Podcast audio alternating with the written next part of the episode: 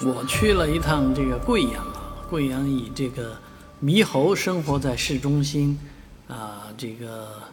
为名啊，所以到很多公园都可以看到猕猴啊。据说有很多猴群在这个贵阳市中心里面生活，而在大都市上海来讲呢，也有野生动物在市中心里面生活，这就是呃一丘之貉的貉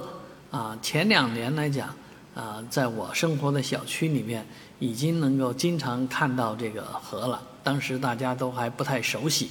不太认识它。啊，说像野猪一样，也像小浣熊。啊，当然很多不熟的家长都会给小朋友说：“哎，你看，这就是小浣熊啊，小浣熊来了啊，挺好玩的。”但是它确实是河一丘之貉的貉，而这个目前来讲呢，河的生长。增长的速度是非常之快，啊，那据说是有数百只，啊，那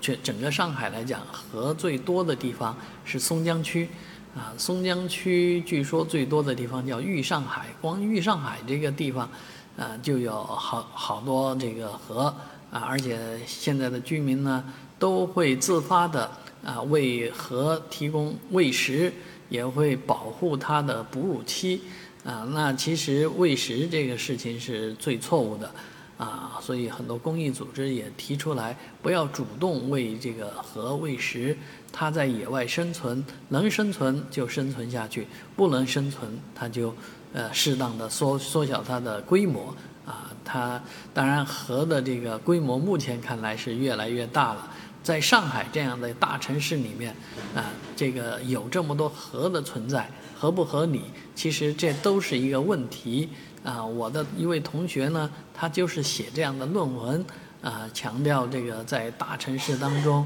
野生动物，尤其是群居的野生动物的生活啊，与人类这个呃利益的一些冲突。我觉得这也是一个蛮有意思的啊话题。我们都应该啊主动的做到不投喂啊，但也不打扰野生动物的生活。